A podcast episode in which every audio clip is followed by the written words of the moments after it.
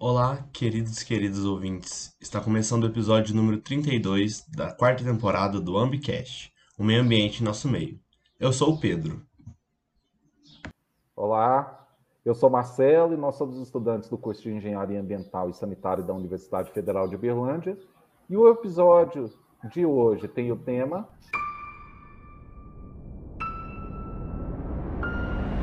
Ciência Cidadã e o mapeamento colaborativo.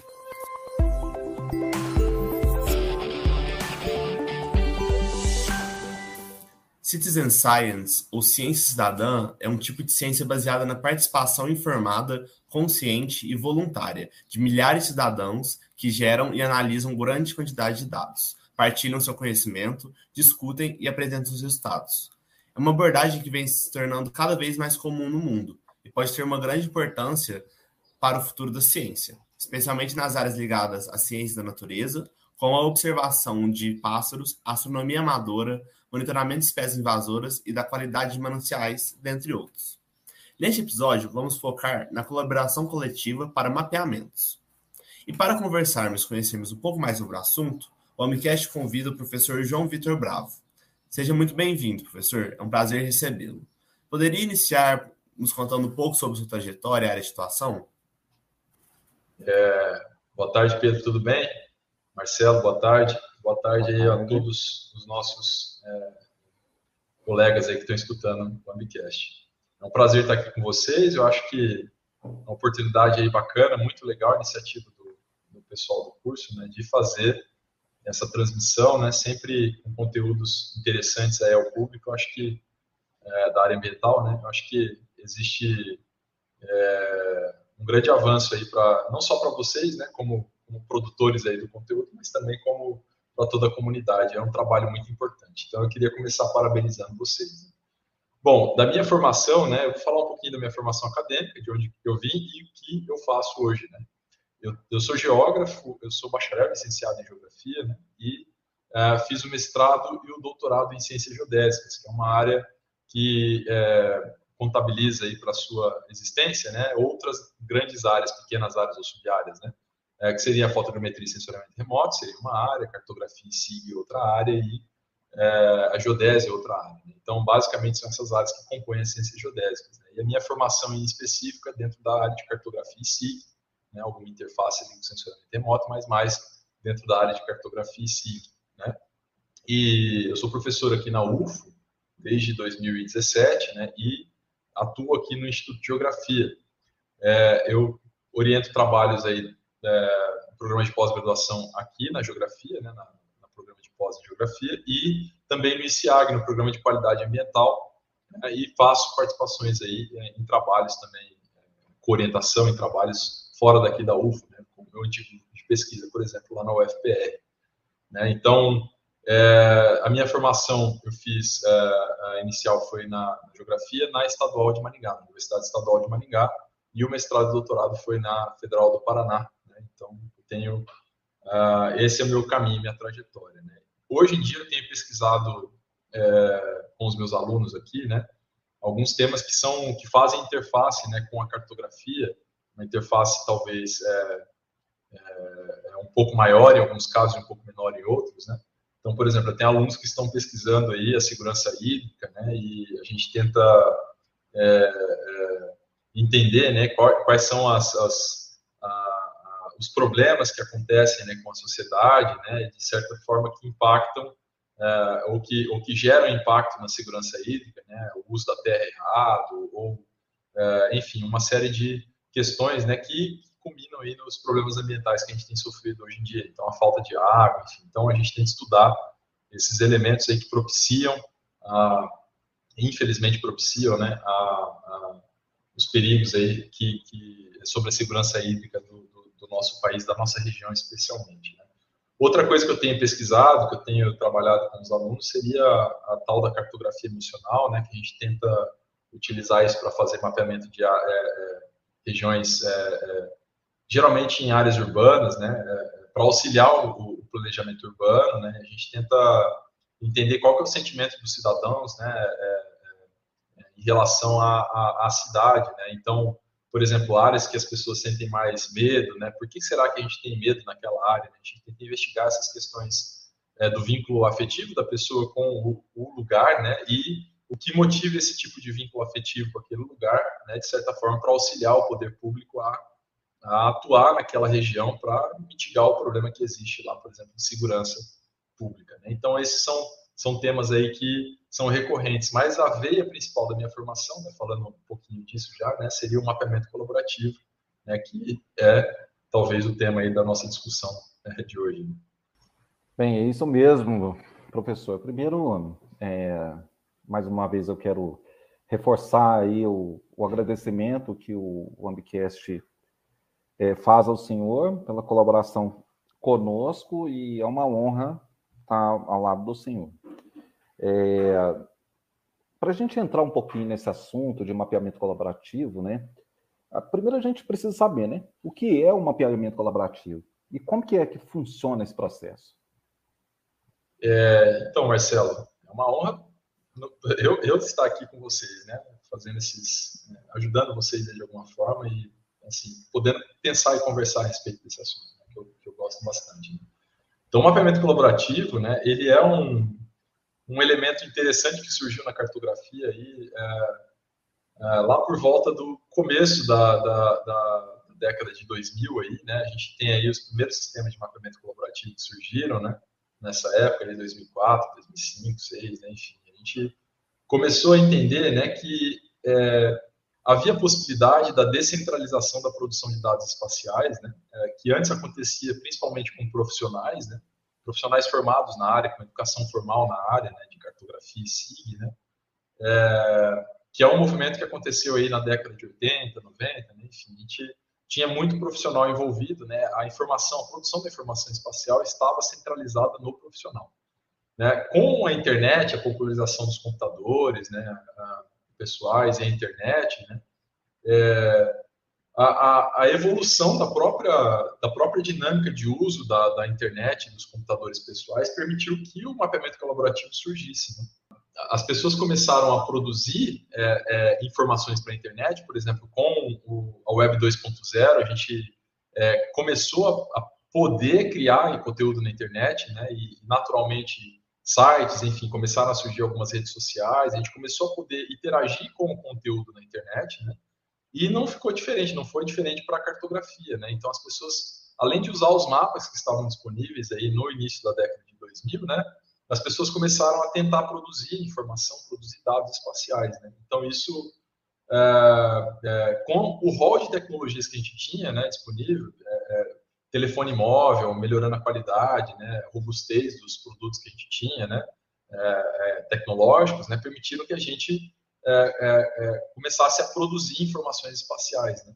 É, tanto que qualquer dispositivo móvel hoje tem é, um sistema de navegação né, acoplado a ele. Né?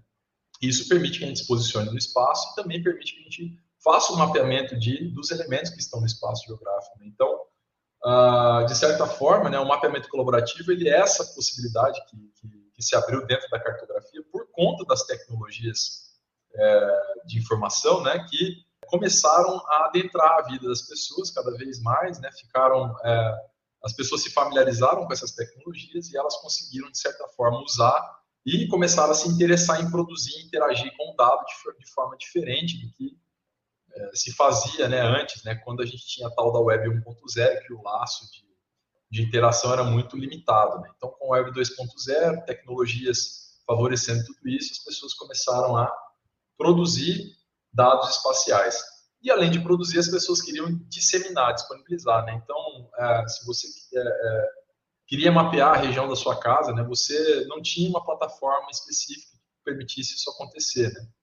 É, mas você tinha um sensor, você tinha um celular, você tinha um, um, um dispositivo móvel, né, que você cons conseguiria fazer esse mapeamento. Então, é, essa motivação toda, né, e esse arcabouço tecnológico todo permitiu que se criassem sistemas é, é, de mapeamento colaborativo como o OpenStreetMap. Né? Então, nesses sistemas, nesse modelo de mapeamento, né, que aí seria a conceituação mesmo desse, desse elemento, né, nesse, é, é, é com esse elemento, né, o mapeamento colaborativo, a gente consegue disponibilizar, disseminar dados espaciais né, de forma constante para as pessoas, né? E assim o cidadão começa a ser o sensor também. Né? Então tem até uma boa referência que é do Goodchild, né? Ele coloca lá que a grande máxima dele lá é que os cidadãos viravam sensores, né? Com essas tecnologias e os cidadãos sensores dentro da área da cartografia produzem dados espaciais e disponibilizam é, nessas plataformas de mapeamento colaborativo.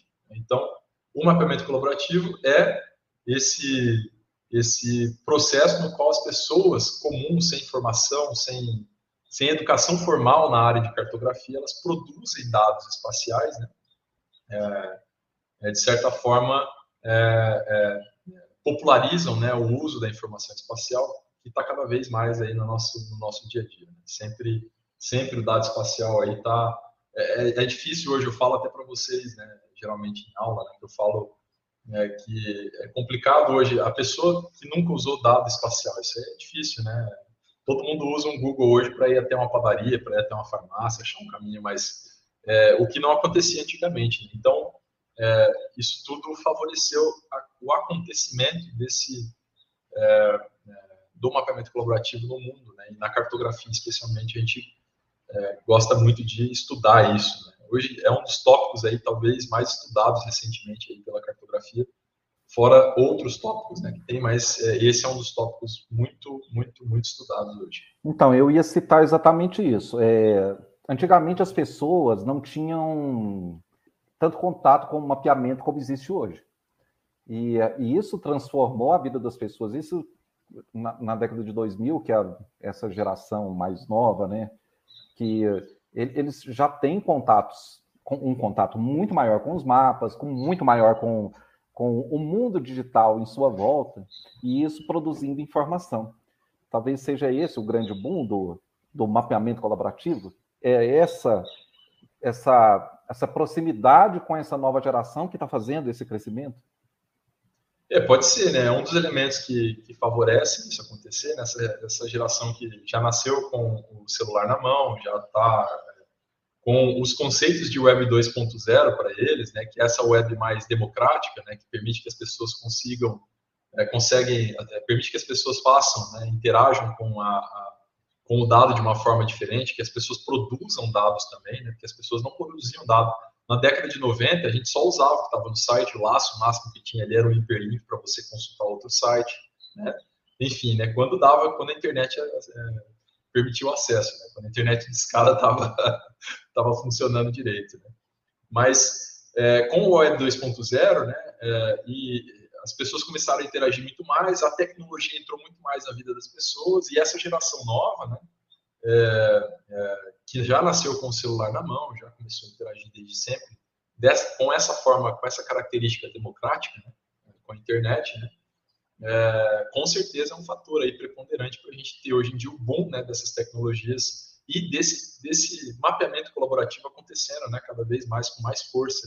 Então, é, com certeza, acredito que sim, Marcelo. A gente é, tem aí na, na, na conjuntura né, de, de, desse cenário aí que, de, da, da, tecnologia propiciando a, a cultura é, do uso né, cada vez mais enraizada aí na, na vida das pessoas da nossa sociedade, né? Os jovens é, é, hoje praticamente se comunicam via WhatsApp, né? Você senta às vezes numa mesa, num bar, alguma coisa, você vê todo mundo falando no WhatsApp, ninguém conversando. É, é, são raros os casos, né? Mas a gente vê ali o pessoal com o celular na mão, tentando se comunicar com o mundo através da tecnologia. Então, com certeza, o, o, essa cultura de uso cada vez mais prolongada e assíduo das, das tecnologias de informação as características da internet e as características da própria sociedade que a gente vive hoje, né? É, é, elas permitem sim que o mapeamento colaborativo siga e prossiga e com certeza vai prosseguir muito mais tempo aí na nossa vida. Eu, eu gostei muito da sua fala de democratização da informação, porque eu acho isso tão importante, sabe, no, no meu ponto de vista, eu acho importante. A democratização da informação é o que produz o mundo atual. Sem ela, nós não teríamos essa sem essa, é, essa colaboração e democratização dos dados, nós não teríamos, eu acredito que não teríamos a tecnologia que nós, nós tínhamos hoje. Né? É, com certeza. É, o acesso à informação é uma, é, uma, é uma coisa que, bom, a lei já pede né, para a gente fazer isso, né, que se produz aí alguns públicos tem que ser, né, é, público, né? Tem que as pessoas têm que acessar, né? Então, assim, a gente a gente tem uma série de, de, de evoluções que aconteceram, né? E, e, demonstra a importância desse da, da, do acesso à informação que é inclusive a informação espacial, né? A informação espacial que hoje está na vida das pessoas é, de forma muito presente, né? A gente vê todo mundo usando um mapa de alguma forma, né? É, volto a dizer, é difícil a pessoa que não usa uma, não acessa ali um mapa pelo menos uma vez ou, ou outra no dia, né? Para se deslocar no espaço ou fazer alguma consulta, até para pedir uma comida no iFood, né? A pessoa dá uma olhada onde é o restaurante, ou, enfim, né? A pessoa dá, é, é comum a gente usar mapa hoje, né? O que não era no passado, né? Então, o acesso à informação é, com certeza permitiu que as pessoas se informassem cada vez mais, né, entendessem um pouco mais da tecnologia, interagissem com os produtos. O acesso à informação também permite que a gente produza uma tecnologia muito mais acessível às pessoas, né. Por exemplo, essa história de dados abertos e tecnologia aberta, livre, né, enfim. Eu, por exemplo, gosto muito de usar software livre e dados que são abertos, que podem ser reutilizados, enfim. Né. É, eu, eu, vejo um ganho, na prática, eu vejo um ganho muito, muito grande, por exemplo, a formação dos alunos que eu, que eu, que eu, que eu trabalho aqui dentro da universidade, né? Porque é, é, isso é democratizar. Antes era uma caixa preta, fechada, né? Assim, as pessoas, para fazer um mapa, tinha que comprar um software é, muito caro. Hoje em dia, a gente pode usar um software que é livre, né? O QGIS, por exemplo, né? Que é livre, né? Então, a pessoa consegue aprender a produzir tecnologia. Então, um aluno de engenharia que tem acesso à tecnologia, né, é, ele vai conseguir produzir. Então, claro, ele vai também alimentar essa roda aí de promoção de uso da tecnologia, de uso, enfim, vai conseguir inventar coisas novas, fazer, resolver problemas com mais, mais criatividade e acessar também, né, permitir que as pessoas acessem esse conhecimento é, de forma mais é, importante é, para a evolução da própria sociedade. É uma roda que vai girando, né? vai girando sozinha, né? realimentada, retroalimentada. Muito interessante, né? Eu sou dessa geração mais nova que cresceu com a internet e acaba que um conceito que a gente vê muito hoje em dia é esse de ciência cidadã, né? Que o, o cidadão se torna participador ativo nas discussões, nas pesquisas, na coleta de dados. E os mapas colaborativos entram muito nisso, né, professor? É, o, o, eu gosto de usar a definição lá do Gutierrez, né, que ele coloca lá que os cidadãos são sensores, né, do ponto de vista da cartografia. Né?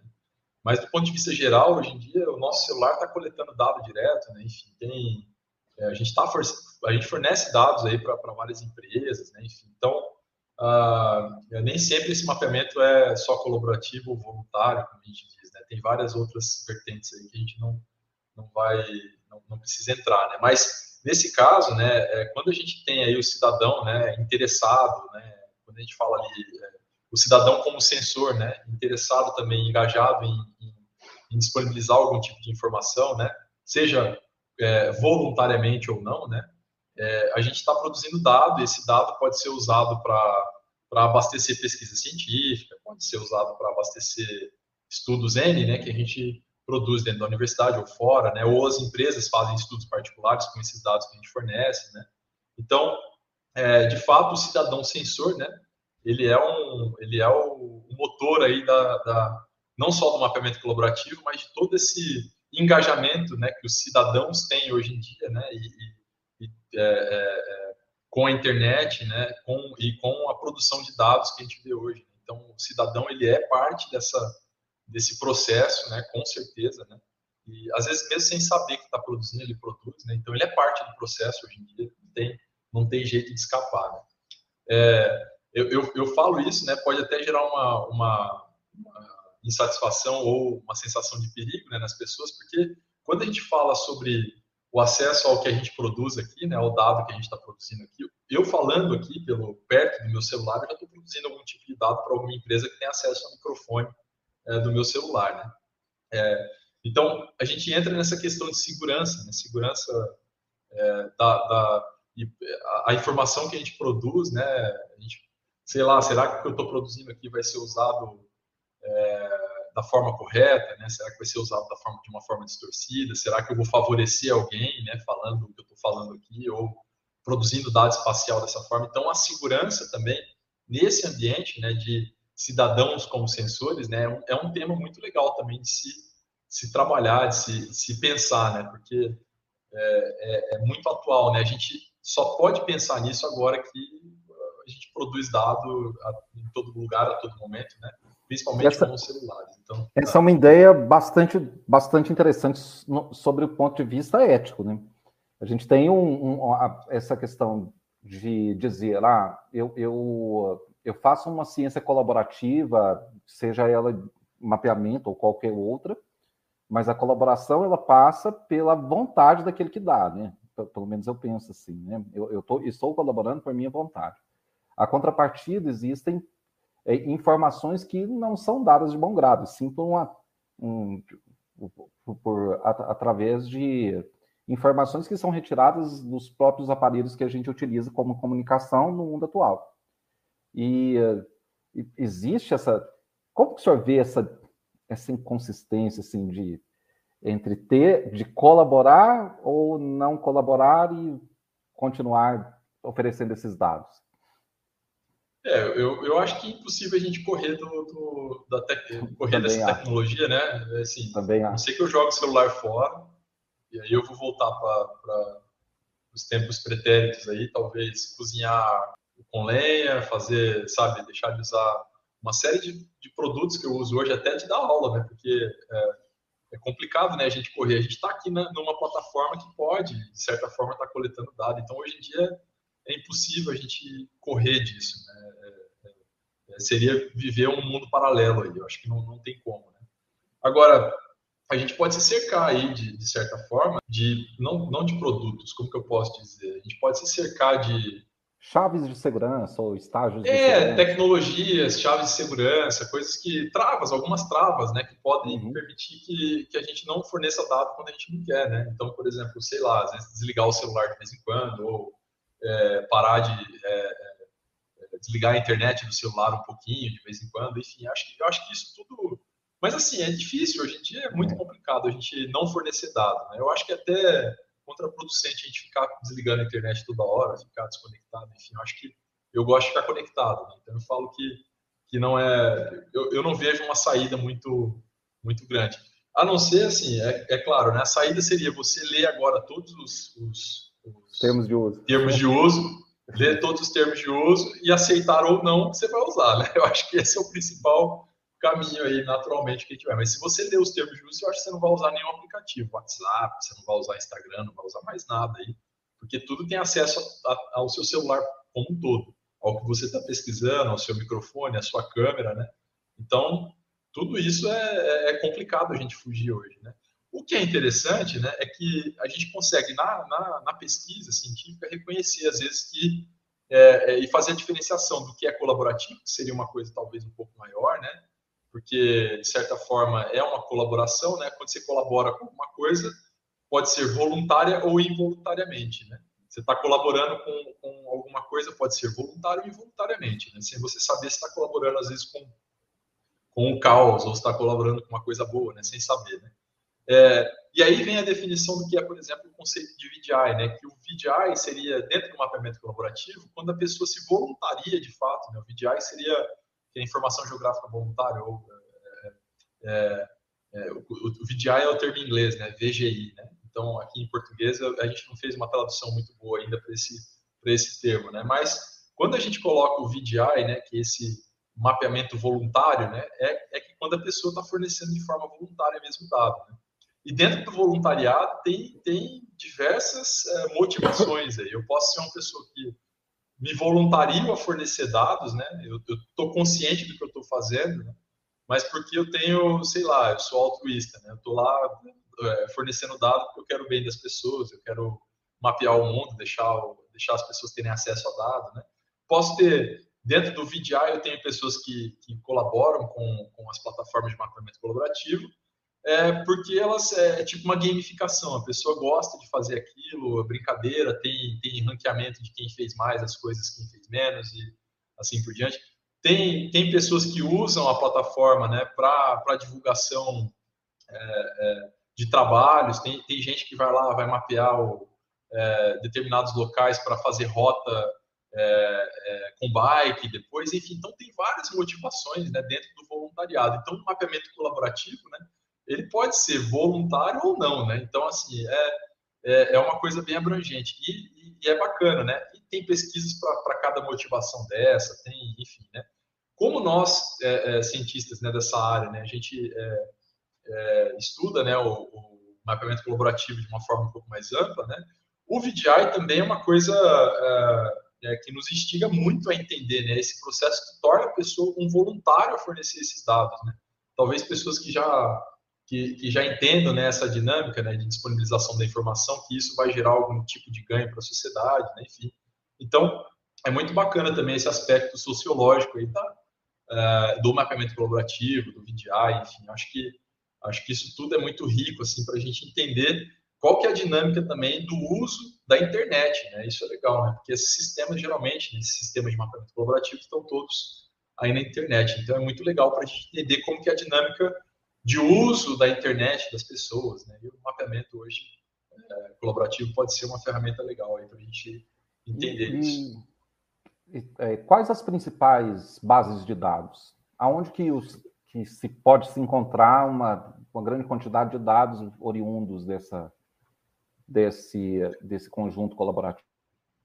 A gente tem hoje, Marcelo, legal essa pergunta, mas assim, a gente tem hoje assim, é, segmentos, né? A gente tem é, plataformas que são para mapeamento de, de, aspectos específicos da paisagem, né? Sei lá, tem gente que trabalha com mapeamento de pássaros, tem plataforma para isso, tem, tem gente que trabalha, sei lá, com mapeamento do crime, tem plataformas para isso, né? É, mas a maior plataforma que hoje em dia a gente usa para trabalhar com mapeamento colaborativo, VDI, essas coisas, né, é o OpenStreetMap. Né? O OpenStreetMap porque ele é a plataforma que iniciou. Tinha antigamente tinha o Wikimapia, mas o Wikimapia que foi feito por uns russos aí, o OpenStreetMap é, é do pessoal da Inglaterra, tá? E o, o, o era de uns russos, né? E foi uma plataforma que foi muito abastecida também, né? O Wikimapia, né? mas é, se desvirtuou no meio do caminho, né? saiu um pouco do, do, do rumo desses dados abertos e colaborativos e é, pra, se vendeu para algumas, algumas questões de dinheiro aí, o pessoal parou de, de, de, usar, abastecer essa plataforma, né? E o OpenStreetMap hoje em dia é a maior plataforma de mapeamento colaborativo do mundo, né? É, inclusive ele é usado aí para abastecer é, é, repositórios de dados oficiais aí em alguns lugares do mundo, né? Os Estados Unidos mesmo usa, o Brasil tem tem algumas é, tem usado para algumas aplicações, enfim. E na pesquisa, né, o, o OpenStreetMap tem ajudado a gente bastante também com essa lacuna de dados espaciais que a gente tem no Brasil, né? Dados espaciais em escala adequada para alguns estudos em áreas é, em escalas é, maiores, né? Então a gente não, não, não, não, não a gente tem usado muito o OpenStreetMap, que é a principal base, eu acho que, do, é, do mundo para se trabalhar com um dado colaborativo espacial. A ideia de, do mapeamento colaborativo eu acho incrível. Eu, particularmente, eu sou gosto muito da, da do, dessa, dessa área tudo. E um, eu vejo que há uma versatilidade muito grande nas ferramentas que possam, que, que, que, estão sendo desenvolvidas, que foram desenvolvidas, os que serão desenvolvidas. E é, o que, que isso pode colaborar com o nosso meio ambiente? Qual, qual é a, assim, o, as principais ferramentas que isso é, é, poderia ser aplicado no, tanto no meio ambiente como na qualidade urbana? É, hoje em dia, é interessante pergunta, Marcelo, que hoje em dia, né, essa é, é, volta também naquele, naquele é, termo né, do, do Gutierrez de cidadãos sensores e tal. Né? Eu acho que isso, isso explica bem a, a situação e como que o, o, mapeamento colaborativo pode contribuir né, com a sociedade, especialmente com, a, com o monitoramento com a, a do meio ambiente, né, das condições que a gente tem no meio ambiente. Né? E das cidades, enfim, o que for. Uh, bom, como que ele pode contribuir? Vamos lá, na prática, né? se você tem um cidadão coletando dado, né, ele pode, é, de fato, é, descrever aquilo que incomoda ele, né, dentro do ambiente citadino ou do meio ambiente que ele está observando, né. O cidadão pode ir lá é, tirar uma foto, essa foto já tem uma uma posição geográfica associada com ela, né, uma coordenada associada com ela, e de certa forma isso é dado espacial, né, isso é dado espacial também. Então, o poder de é, é, participação, né, de detecção de problemas e às vezes até de é, promoção da, da, da, da, solução de um problema, né, em vias é, colaborativas, né, junto uma galera para ajudar uma pessoa que, sei lá, está deitada lá no chão da rua e alguém tirou foto, qual é a posição dessa pessoa e vai lá. Enfim, a gente pode, pode fazer o, o mundo com isso, mas na prática, se você for pensar na sua vida profissional mesmo, né, é, no meio ambiente, fazer consultas públicas às pessoas, né? É, se você quer achar problemas, olha, será que eu tenho problema em determinada região? Você pode consultar essas pessoas que têm lá um WhatsApp, tem lá um, um, um aplicativo de mensagem que permite que você se posicione, tire foto, faça. É, enfim, você consegue acessar as pessoas que estão acessando os problemas no cotidiano, né? Enfim, então, esse é um ganho muito grande, né, para a qualidade, é, é, para o estudo da qualidade ambiental, para a qualidade, qualidade ambiental urbana, enfim, a gente tem esse, essa possibilidade. Né? É, usar a tecnologia para acessar as pessoas, né, por si só já gera uma série de ganhos que assim, a gente não, não, não consegue nem prever mais o que vai acontecer, porque é, é, é, o, é o que o cidadão tiver engajado em fazer, né? E às vezes temas que a gente acha que o cidadão vai se engajar em fazer, né? Ah, eu vou, acho que as pessoas vão mapear onde tem, onde tem lixo, porque as pessoas se incomodam muito com o lixo, enfim, a gente, a gente quebra cara, às vezes a pessoa não, não se incomoda com aquilo, não tem aquele problema, enfim, então é muito difícil a gente prever, né, como que, qual o desdobramento disso, mas de fato acessar o cidadão já é um grande ganho, né? Para a gente entender como que, como que o, o, o, o meio ambiente está funcionando né, na prática. Né? A gente sai daquele olhar de gabinete né, é, e a gente ganha, ganha o campo. Né? Não é uma pessoa só fazendo o campo, eu tenho várias pessoas fazendo o campo para a gente, né, para a gente observar quais são os problemas que a sociedade está enfrentando. Né? Então, às vezes, a gente nem imagina o que está acontecendo e o cidadão está vendo lá, ele pode nos informar. Então, esse é o grande ganho que eu vejo. Né? Ah, vou fazer uma audiência pública. Né? Além de fazer a audiência pública, você pode ir lá pedir para que a pessoa é, é, vá em campo lá e, e relate para você em tempo real. Né? Então, a informação chegando em tempo real para a gente é sempre interessante para melhorar. Eu tive uma a, a experiência legal, né? A gente na pesquisa, né? Que a gente é, é, com, com, parceria lá com o pessoal da UFPR, né? A gente trabalhou, né? Com a questão do mapeamento emocional, né? É, é, é onde as pessoas em diferentes modais de transporte, né, as pessoas iam interagindo com a cidade de forma diferente. A gente viu que diferentes regiões né, da cidade, né, ou, é, é, usando-se diferentes modais de transporte, a pessoa andando de bike, a pessoa andando de, é, de Uber, a pessoa andando de, de ônibus, né, as pessoas sentem, se sentem bem ou se sentem mal, ou enxergam a cidade né, de uma forma diferente usando os diferentes modais. Né? E, e por exemplo, com o mapeamento emocional, né, que é um, é, é, às vezes com a técnica colaborativa, né, no mapeamento emocional, né, a gente consegue detectar regiões que são mais perigosas, regiões que estão com um problema ambiental, tipo um cheiro forte perto de um rio, né, ou uma região que falta iluminação pública, né, a gente viu que é uma ferramenta viável para se aplicar ao planejamento urbano, né, especialmente na detecção de problemas é, ambientais, aí, eu acho que eu acho que é bacana. Então tem várias aplicações aí que a gente pode pensar sempre com o desdobramento das pessoas usando o celular ou usando dispositivos móveis aí para fazer é, o reconhecimento de campo que a gente às vezes nem tem perna, tanta perna para fazer assim. A ideia dessa percepção ambiental é muito interessante, né? É, é o, o, o, essa condição de, das pessoas estarem em locais diferentes e terem uma percepção ambiental diferente para cada local é bem construtor de, de informações, no caso, né? É, é, bem legal mesmo. Mas, assim, é, a gente vê que existem vários processos, várias ideias, várias concepções, mas é importante a gente pensar como a gente dá veracidade nessas informações. Como a gente é. entende, pensar se, aqui, se aquela pessoa está passando a informação verdadeira. É... essa é uma questão que, que sempre permeou aí a, cartografia, né? Qualidade de dados espaciais, né? isso aí é uma coisa que sempre sempre se discute, né? E quando o VDI surgiu, surgiu, né? O mapeamento corporativo surgiu, né? Eu acho que essa foi uma das primeiras perguntas que fizeram, né? Agora eu posso confiar nisso, né? Como que eu posso confiar no dado de uma pessoa que nunca trabalhou com, com a área, não estudou isso aí, é, especialmente pensando que até a, o início da década de 2000, né, a gente tinha muito profissional produzindo dados e pessoas sem conhecimento só usavam os dados. Né? É, como que eu posso confiar nisso? Né? Hoje em dia, né, é, assim, a gente vê esse movimento em toda a internet, né, que é, para uma informação ruim e falsa, ou, tem várias pessoas apontando né, que essa informação é ruim e falsa. Né? Então, quanto mais gente colabora com o mapeamento colaborativo, vamos pensar assim numa plataforma como o OpenStreetMap. Né? Se eu coloco, eu como indivíduo, vou lá e coloco uma informação errada, né?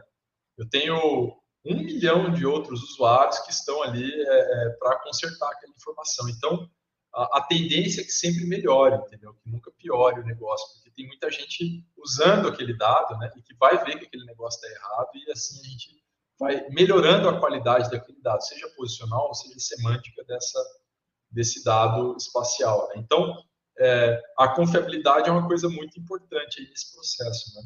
Mas a gente vê que a tendência é sempre melhorar, né? Cada vez mais pessoas usando o mesmo dado. Né? Se você vê, por exemplo, que a informação está errada lá, Marcelo, você com certeza vai querer consertar, porque você tem a, consciência de que aquilo vai atrapalhar alguém, né?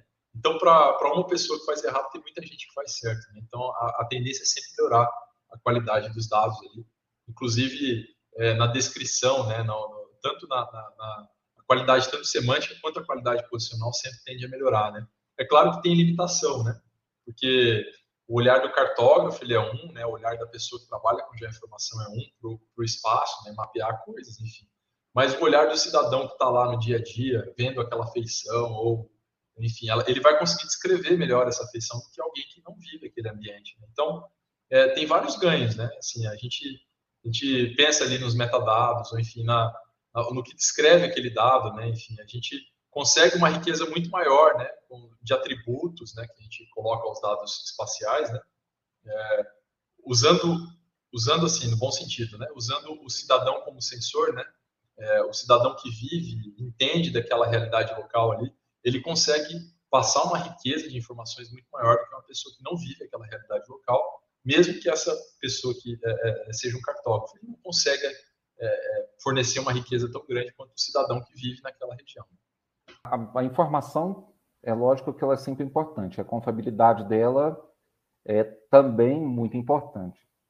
A gente vê esse processo de, de mapeamento colaborativo e o crescimento que está acontecendo no mundo inteiro através de, como você disse mesmo, vários aplicativos, né? Tipo o, o Streetmap, o por exemplo, eu, eu, recebi até uma. Eu li uma informação interessante sobre o jogo Pokémon, que é um jogo é, com mapeamento colaborativo, né, com, com muitas Poképaradas que é, policiais americanos utilizam esse jogo marcando determinados pontos é, que eles acham perigoso. É uma, uma, forma, uma maneira diferente de, de tratar a segurança pública. É uma Mas, novidade é, também, eu não conhecia isso não, legal. É, a, a, ideia do, de, de, dos dados de informações é que talvez a gente precise entender um pouco melhor. É no sentido de quando usar e como usar como eu uso a informação formal ou mapeamento sistemático e quanto eu uso o mapeamento colaborativo? Como, como seria essa, essa divisão, essa proporção? É, eu não sei, né? A gente tenta pensar sempre na produção de mapas, né? O mapa ele tem que ter uma função, né, específica, ele tem que ajudar a pessoa a fazer leitura do espaço, tem que ajudar a pessoa a explorar o espaço, né? Mas é, é existe limitação, é claro, né? É claro que você não vai fazer uma obra de engenharia demanda aí uma acurácia alta, né? Sei lá, vou construir uma barragem, vou usar dado colaborativo, né? É complicado, né? Se você precisa né, ter um arranjo de informações que, que vão te dar uma, uma certeza muito grande do que você está fazendo, né?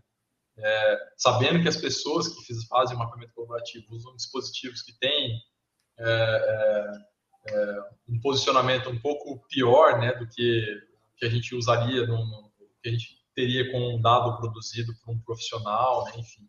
É, então, é complicado né, a gente delimitar, mas sempre assim, para exploração do espaço, para é, na falta de dados, né, na conjuntura de falta de dados espaciais que a gente tem no Brasil ou em outras regiões do mundo, né, é, é sempre muito bem-vindo. Quando você não tem nada de dados, você tem alguma coisa. Né? Então, é, o mapeamento colaborativo, né, claro, tem limitações de uso, você não vai usar para um projeto de engenharia muito sofisticado, né, mas para exploração, para localização, para, enfim, para uma série de outras é, é, possibilidades que não adianta a gente é, querer usar o mapeamento colaborativo para fazer uma obra de engenharia que demanda aí um, um mais sofisticados, mas é, é, é possível usar para N aplicações, assim, é, no ambiente citadino, né? Enfim, dá para a gente usar em coisas que não vão demandar assim uma uma acurácia elevada na posição, né, no posicionamento. E quando não tem dado espacial, né, é muito bem-vindo, né, quando você tem a possibilidade de usar alguma coisa, né. Então, é, na falta de dados espaciais, né, quando há falta de dados espaciais, o mapeamento colaborativo, ele, oficiais, né, é, o mapeamento colaborativo ele é muito bem-vindo, né, porque ele ajuda, né. Se você não tem nada, é melhor ter alguma coisa, né. Então, já parte desse princípio. Mas uh, uh, eu já diria para vocês, assim, ficar usando para projetos muito uh, é, que demandam né, um dado um pouco mais é, elaborado, né, sofisticado do ponto de vista do levantamento, né, é, fazer o cadastro urbano, por exemplo, né, o cadastro imobiliário urbano, né, enfim, acho que é, é muito complicado, né, a gente parar para pensar que eu vou começar a cobrar imposto usando dado colaborativo. Né? Então tem uma série de entraves aí que, que, que, que tem que se pensar. Mas para uso geral, assim, para aquele contexto de uso geral, reconhecimento, localização, enfim, exploração né, do, do, do espaço geográfico, enfim, ele é, ele é muito bem-vindo, sim, o mapeamento colaborativo. Ah, é, eu, eu gosto muito dessa palavra democratização dos dados, e eu acho muito que essa palavra, ela, essa, essa condição, ela parte muito é, é, das questões sociais e da, das questões que financiam os próprios dados. A gente sabe que os dados é, demandam espaço em nuvens, é, é, demandam é, é, espaço de armazenamento. É, como seria o funcionamento geral disso? As pessoas pagam também, elas, elas utilizam, elas pagam, essas plataformas são pagas. existem pl plataformas pagas que oferecem esses dados colaborativos. Elas estão disponíveis para todo mundo da mesma forma? É, em que sentido você fala? Eu não entendi a pergunta. Você vai, você quer saber exatamente? Não, se, existe, se existem é, esses dados estão abertos a todos ou existem, é, é por exemplo, empresas ou sites ou que, que, que, oferecem esses serviços pagos? O, o, o OpenStreetMap, por exemplo, você pode usar o dado, reutilizar para o que você quiser. Né? Então, está lá, é, é a licença, né, de, de Creative Commons lá que eles, que eles usam, enfim, da, a, a, licença, que eu falei Creative Commons, mas pode tirar, tá? A, licença que eles usam, né, eu não sei qual que é que eles estão usando agora, né, mas as licenças que eles usam permite sempre que a gente, que, permitem sempre que nós é, é, utilizemos e reutilizemos os dados para o que, a gente quiser. É, é, claro, né, se você vai usar para fins lucrativos, né, ou, ou não, né, é, é, um, é, uma questão sua, mas você pode usar, né, você pode usar o dado é, que está lá disponível, está aberto. Então, de certa forma, é, é, livre. É claro que demanda espaço né, de armazenamento, né, a gente tem que ter servidor e tal, não sei o quê. Então, tem, tem para um projeto desse também, às vezes não falta doação, né? Então, tem governos usando, né, o próprio, próprio dado do OpenStreetMap, né? Então, assim, é muito tranquilo hoje é, é, pensar que é, é uma plataforma. Estou usando o OpenStreetMap que é a maior tá, do, do mundo, né? Então, é muito tranquilo a gente pensar que hoje, né, vários atores têm interesse que o OpenStreetMap continue no ar, né, continue fornecendo dados, né, porque é, é, se eu tenho os governos utilizando o, essa plataforma, né, então é, é patrocínio não vai faltar, né? Então a gente para ter espaço para esses servidores, para ter essas coisas, bom, enfim, mas é basicamente isso, né? O dado que está lá você pode usar, pode reutilizar, enfim, fazer pesquisa, fazer o que você precisa fazer com a sua vida aí usando esse dado. Adorei o debate. O, mas realmente é muito interessante. Acho que daqui para frente, né, agora com essas novas tecnologias, com acesso realmente mais popular, que ainda não é todo mundo, né, que tem acesso ao celular, à internet, mas é uma perspectiva muito boa para o futuro de informação, né?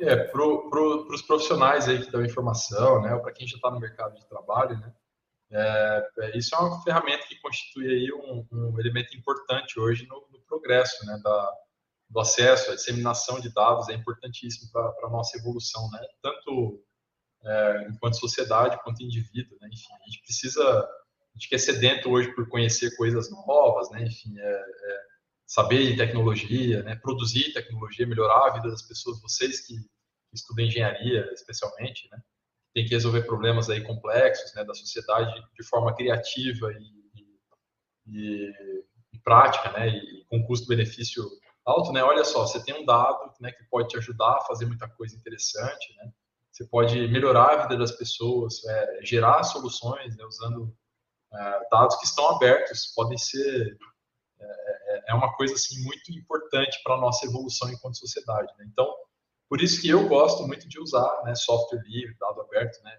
especialmente para ensinar as pessoas aqui na, na, nas engenharias ou na geografia ou enfim, que for nos cursos que eu estiver dando aula, né? que é possível sim fazer coisas interessantes, boas, que auxiliam a sociedade, né? é, é, e, e, assim, que não precisa ser, ter um custo alto, né? Então a gente vê muita tecnologia muito cara sendo é, desenvolvida, né? E por que não tentar uma alternativa mais barata, de baixo custo ou sem custo, né, para a sociedade, né? Isso talvez permita que eu, eu dê acesso a, a, pessoas que antes nunca teriam acesso ao desenvolvimento tecnológico, né? Pessoas muito criativas que não têm acesso à, universidade, por exemplo, né? que podem também começar a pensar em gerar alguma coisa, né? É, é, sem recursos, sem nada, né? Então o cara consegue produzir melhorias à sociedade é, é, é, tranquilamente. Né? Então, é claro, a gente vai evoluir muito ainda, né? É, existem desdobramentos que a gente ainda precisa entender, né? Mas é, o mapeamento colaborativo, né? Na, na sociedade nossa hoje, né? ele já está bem enraizado, né? A gente já sabe, aí faz mais de 15 anos aí que ele existe, a gente ainda está aprendendo muito com, com, com, ele, tem muita pesquisa ainda sendo desenvolvida com o mapeamento colaborativo, né? Então a gente vai aprender muito mais ainda também. Então, é, assim, não para, o negócio não para. O colaborativo é uma coisa. É, o que é colaborativo, o que é aberto, o que é livre, né? Enfim, hoje em dia, é, é naturalmente cresce positivamente. Né? Melhora sempre e a gente vai continuar trabalhando para isso acontecer.